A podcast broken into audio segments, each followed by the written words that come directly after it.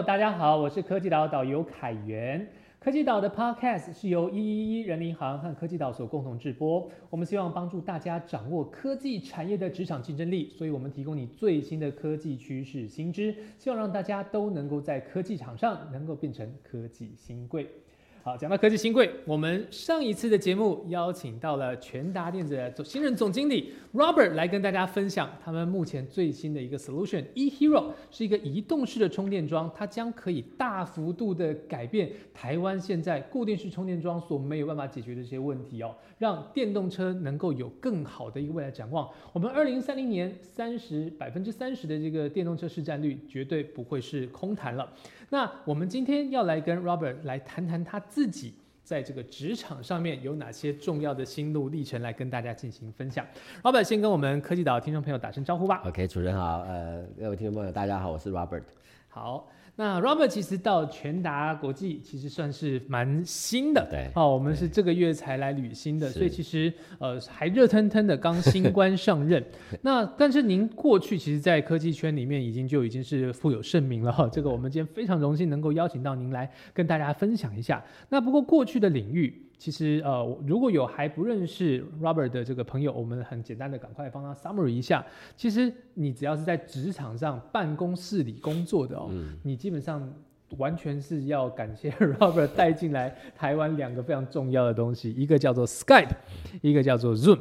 好，这两个软体基本上你只要是在办公室工作，不可不太可能能够我都没有碰过的，因为其实哦、呃这个通讯。啊，会议这个东西都是非常实用的，特别是在之前疫情的时候，哦，我们整个人类工作的状况算是发生了一个翻天覆地的改变。那不管是 Skype 还是 Zoom，都让我们发现说，哎，原来我们本来认为根深蒂固的这个办公空间的这样子的一个想法，其实不是不能打破的。那也透过了这些视讯科技啊、通讯软体的这个发达，让我们知道，哎，原来我们过去被僵化的一个空间思维所绑住的这些商业思维，也可以打破了。我们很多在商务上的这个习惯也可以改变了。好，甚至是连空间、好时间都能够再加入了共享的概念进去。所以想先跟 Robert 来请教一下，说你在之前哦，其实您之前更早还是在 PC Home 服务过、嗯啊，然后有到这个呃后来才到 Skype，然后最后到 Zoom。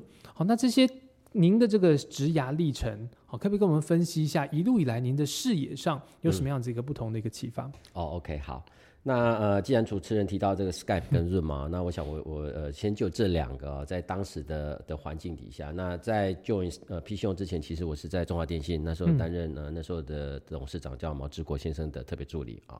那在那个两千年左右的话呢，大概知道呃，比如说 .com 哦，它、它起来又泡沫化，但这个这个我想大家都耳熟能详啊。但是很重要的一点就是说，呃，整个网际网络呢已经成型了哦，那呃呃不少的地方的的频宽，我们讲的 broadband 也都开始在。在部件在兴在兴兴盛当中，所以它整个 infrastructure 还有可能的网际网络的服务其实是开始呃产现出来的，只是说呃那时候可能有一些 internet 服务的商业模式还不成熟，所以有可能就是钱就烧光了哦。可是就像我们刚刚提的这个 EV 产业，现在基本上是没有办法 unstoppable，在那个时候也是这个样子。所以我们那时候在中华电信的时候想到一点，就是说那打电话这件事情呢，呃，到底能不能也搬到网际网络上？哦，不，而不是传统的这种呃电信的这个服务的这个架构。那那那个时候有一个东西叫做 VoIP，叫做 Voice over IP。那不过呢，因为它整个的起源跟这个发展，其实就是从传统电信的整个这个架构去思考，只是说它把部分的这个传递呢转到网络上而已。所以实际上在那个时候用这个所谓的 VoIP 呢，虽然号称是 Internet 的服务，可是它其实是没有跳脱一个传统的思维跟架构做的。新瓶装旧酒，对，那就很难 很难使用。对我记得我们自己中华电信那时候推了服务的时候，还要我们的 MIS 的人来做一大堆设定。我就想说，如果是这样的话，那你不要讲一般的民众，你甚至企业都不见得有这种能力做这件事情。所以我我不认为这是一个。正确的呃，所谓把语音搬到网络的事情。那当然我很幸运，就是呃离开中华电信之后呢，去 P 信用的时候，刚好二零零四年 Skype 推出来。嗯，对，那呃我我当初的呃的最重要经验就是我一下载，可是我觉得我要找测试的对象，我就找我认识在温哥华的朋友认认识的朋友来试。那那时候一试的话，那因为我是传统电信的服务商出身的，所以我一听到那个整个 quality，还有整个使用的这个这个流程这么的顺畅，我一就是很惊艳惊艳，对对，我觉得说天 震，撼教育，对，怎么会有这种东西出现？这这一批人到底在想什么？那因为那时候你装的 Skype 的软体，你 Skype 对 Skype 是不用钱的，嗯，到底要收？因为我又很怕说这样的服务呢，就跟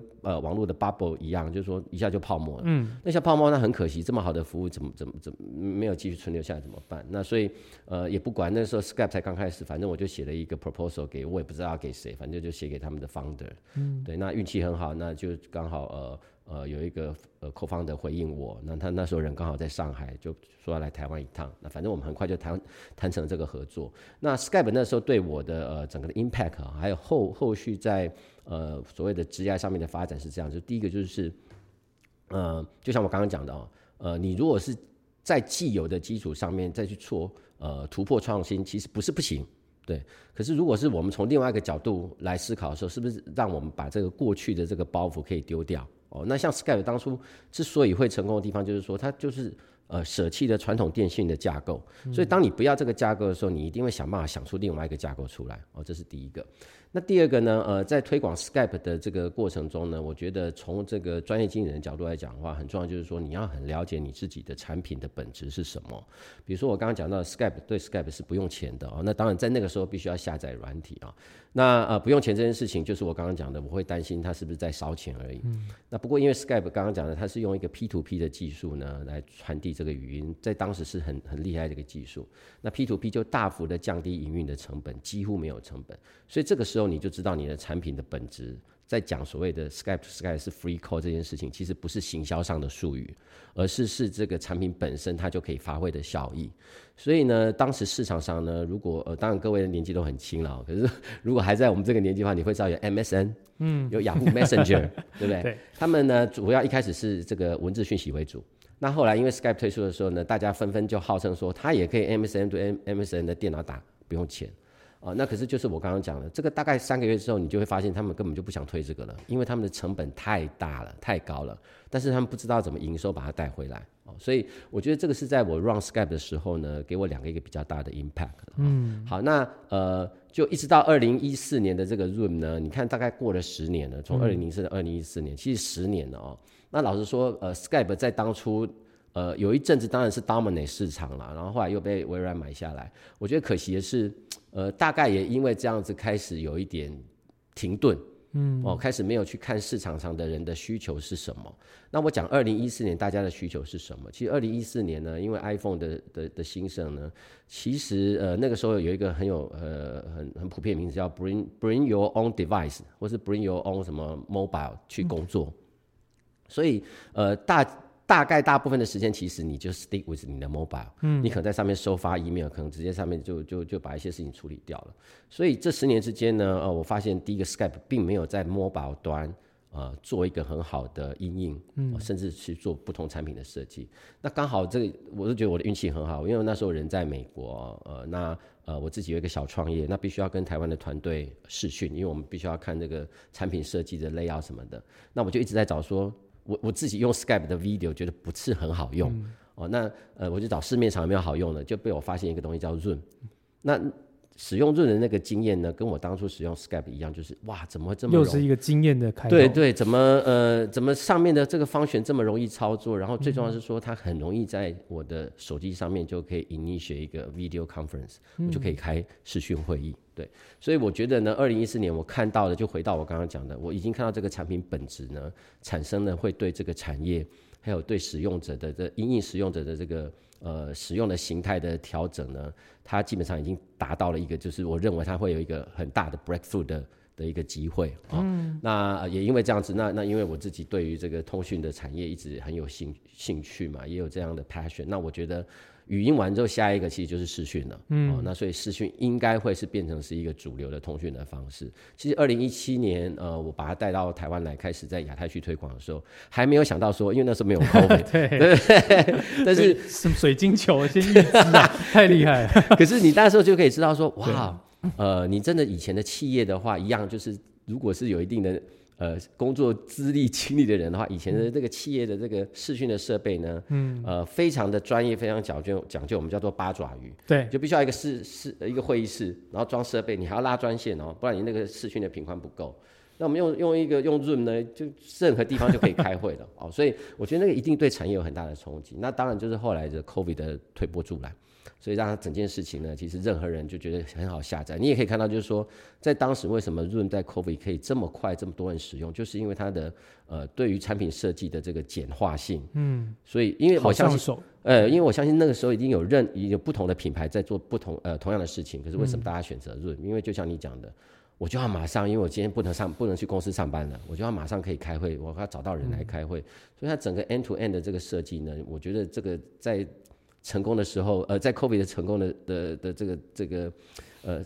呃巨大的成功，其实不。不能说是幸运啊，应该是说他真的是他有做好那个准备，只是这个契机刚好来临了。刚刚 Robert 讲到，就是说，不管是在 Skype 跟 Zoom，他有几个很重要的一个启发。嗯，他自己说的第一个是叫做我们，如果你只纯粹在既有的这个框架之中创新，可能它的效果有限，所以你要打破这个框架。其实 Skype 跟 Zoom 都做到这件事情，它就颠覆了原本的这个通讯的这个方式。然后第二个则是说，你要了解自己产品的最最强的这个本质和它的优势在什么地方。但我还要帮 Robert 补充第三个是。我发现其实您也真的都是在很早期就先去尝试到，也许还不是这么的普遍的一个新的 solution，你才能够去有办法做到这个先战者或者是想先行者的优势。所以我觉得第三个可能就是你要勇于去尝试新事物。没错，没错，没错，没错。对，因为其实啊，如果大家都是反正啊，我很习惯这些工具，比如说我过去都是用电话。你就就是我，那我就打电话啊。然后有有人跟你讲说，哎，有一个新软体叫 Skype，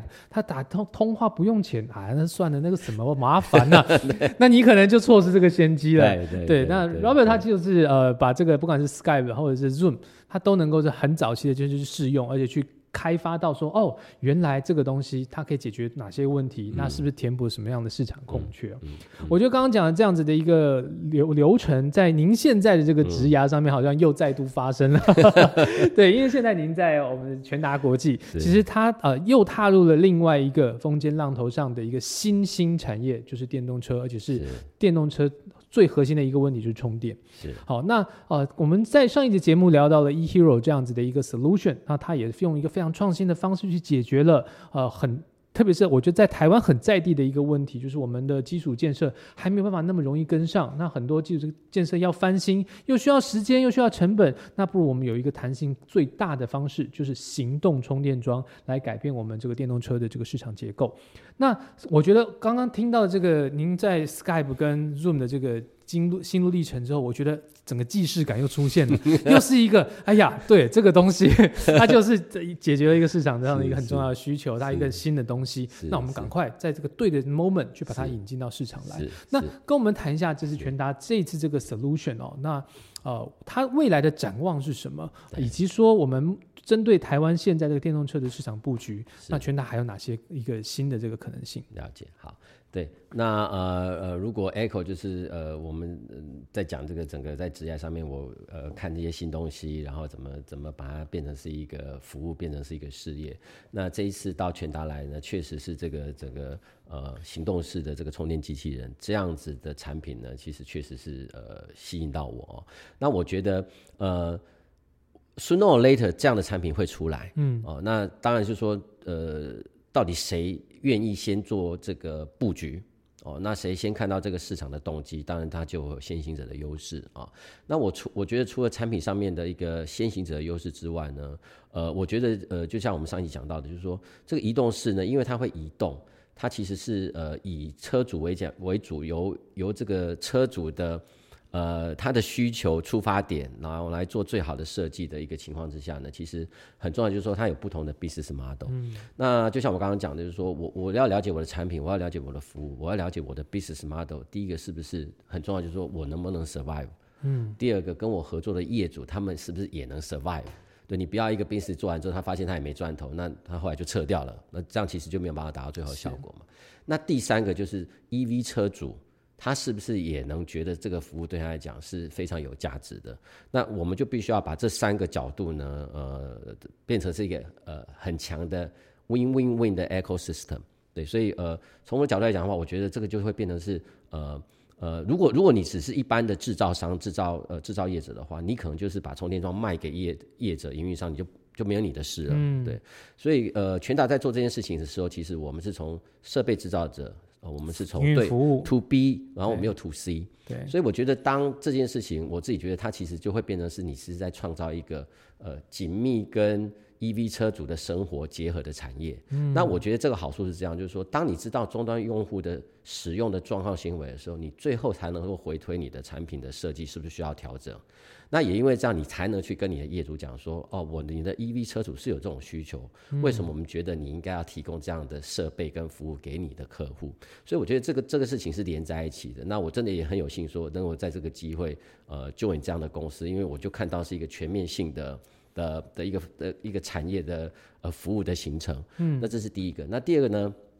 呃呃，我们刚刚在提的时候，虽然我们是一个呃提供这个设备还有营运的角度，可是你慢慢你也会发现，就是说越来越多的人，当然也会在自己的家里或者是空闲的这个地方呢装所谓的慢充。嗯，对。那慢充是这个样子，你想想看，如果比如说你今天在家里在在自己停车位装上慢充，你上班开出来了，那个位置那个位置相对就空出来了。嗯，那你那个慢充怎么办？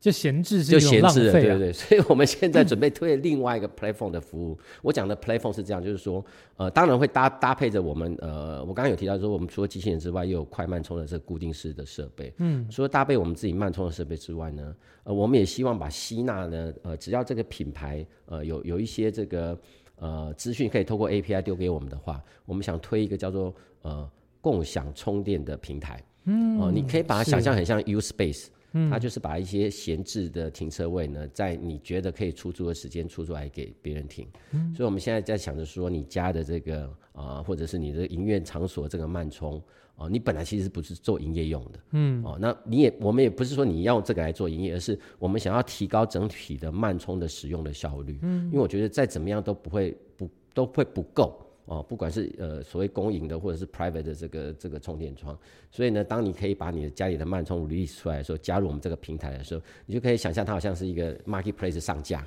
嗯，对，那我就你就告诉我你几点到几点可以让人家慢充，对不对？那你想要收多少钱？嗯，对，那我们就帮你上架，上架完之后呢，一样就是在我们的 app 中，车主就可以找到说，哎，附近有没有慢充？我确实可能会停了一段时间比较长，我要不要顺便充电？对，所以这个是我们另外一个、呃所谓共享充电的 platform 的一个想法，也应该是在明年的第一季或第二季就会开始 launch 这样的一个 concept 了。哇，对，所以又回到呃，就是整件事情的话，呃，因为对我来讲，它就是已经不是一个硬体而已，它其实真的就是一个平台，那可以产生的平台经济的那个效益呢，其实会很大。那我们看到它的这个潜在的商业模式跟潜在的这个应用的这个场景的话，这个是很吸引我的地方。哇，我觉得这真的很酷，因为其实台湾真的很需要这种把啊、能源效率、空间效率应用最大化的 solution 出来。因为其实慢充，对，当然就是比如说我们自己在家里面啊，再睡一个晚上，然后那张车子也慢慢充，是。啊，充饱了。可是你上班的时候，家里面那个停车位它就是闲置的，那浪费真的很可惜啊。是是是，那现在能够把这样子这个资源去做一个统合性的运用，我觉得是非常好的。而且台湾其实呃住商混合的情况啊、呃很普遍，所以很多时候你的住户社区里面刚好这个停车位是你在上班的时候，你这个空出来的车位可以给附近公司行号来这边上班的人的这个上班时间使用。是，然后你回来的时候，他下班了。对对 对，刚好这就是一个交接，不管是空间跟能源的利用上面，都会是一个最大化的效果。是而我觉得这个概念非常好啊，但是可能这个就会需要很多比较呃细腻的这个平台管理的这个技术上面对，好、怎么样去把这些资源做好统合。然后刚刚你也提到了，就是说呃，我们其实在啊、呃怎么怎么去定价，怎么去把这个呃去做媒合，嗯好、这个可能会需要更多就是资讯服务上面的一个专业。对那我们非常期待全达这个明年第一季的这个时候，能够去开发出这么一个有亮有亮点的一个 solution 出来，来震撼我们的市场啊、听得出来，Robert 不管是从呃过去的这个服务经验到现在，都是有一个，我觉得一路以来是一脉相承的，就是嗯。哦、真的是走在风尖浪头上，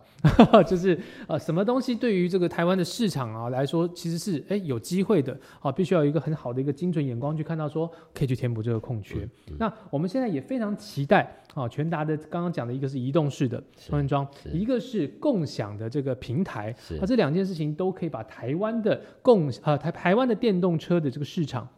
给健全化，给提高最大化。是啊，我觉得非常期待这样子的一个未来在我们台湾实现。那在今天节目的最后，来跟 Robert 请教一下，说，呃，全达毕竟是这么认真投入在 EV 这样子的一个产业当中啊，嗯嗯那也有很多刚刚讲的这个新的 solution 亟待去解决，因为先行者。哦，当然就是如果拿到卡到一个先行者优势是非常值值得骄傲，也会有丰硕的成果的。但是有很多先行者是非常辛苦的，是那就是先烈啊。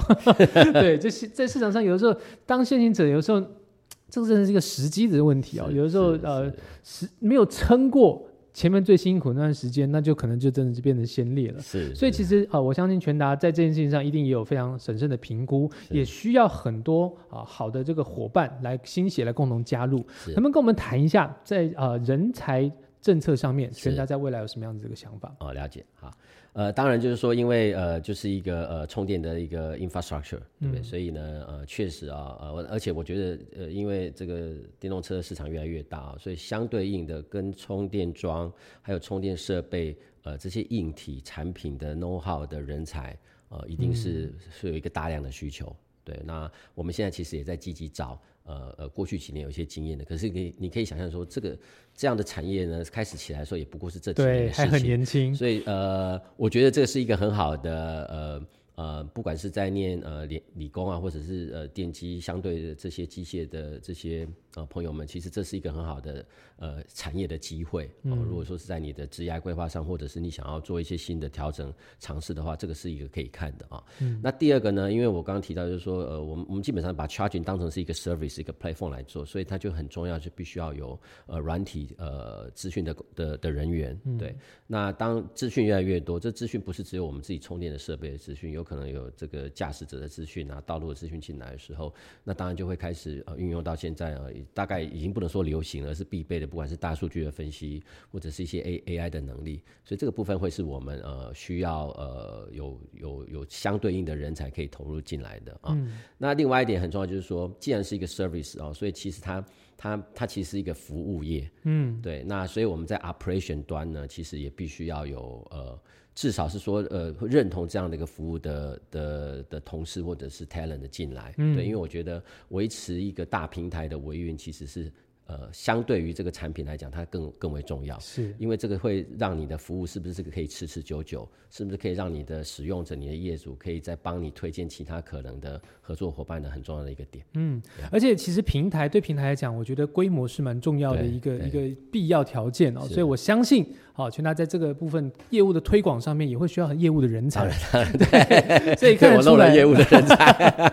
对，因为我相信，因为我们跟科技岛有很多朋友啊，他们虽然不是理工出身，是但他们也希望说能够进到科技产业。是是我觉得像刚刚讲的，就是全达这个各个面向的人才，其实业务面向也可以很适合非理工出身的朋友，对。啊，把刚刚这样的一个很好的 solution 去这个做拓拓拓展，是好，是让我们市场上面能够更多的这个接受度。是是，好的，今天非常感谢全达国际的罗子扬总经理 robert 来跟我们分享从他个人职涯的一个历程来发展到我们全达国际的一个未来展望。好那也可期待全达的未来就能够是台湾电动车市场的一个未来。好我们今天科技岛节目到这边告一段落下次再见拜拜。拜拜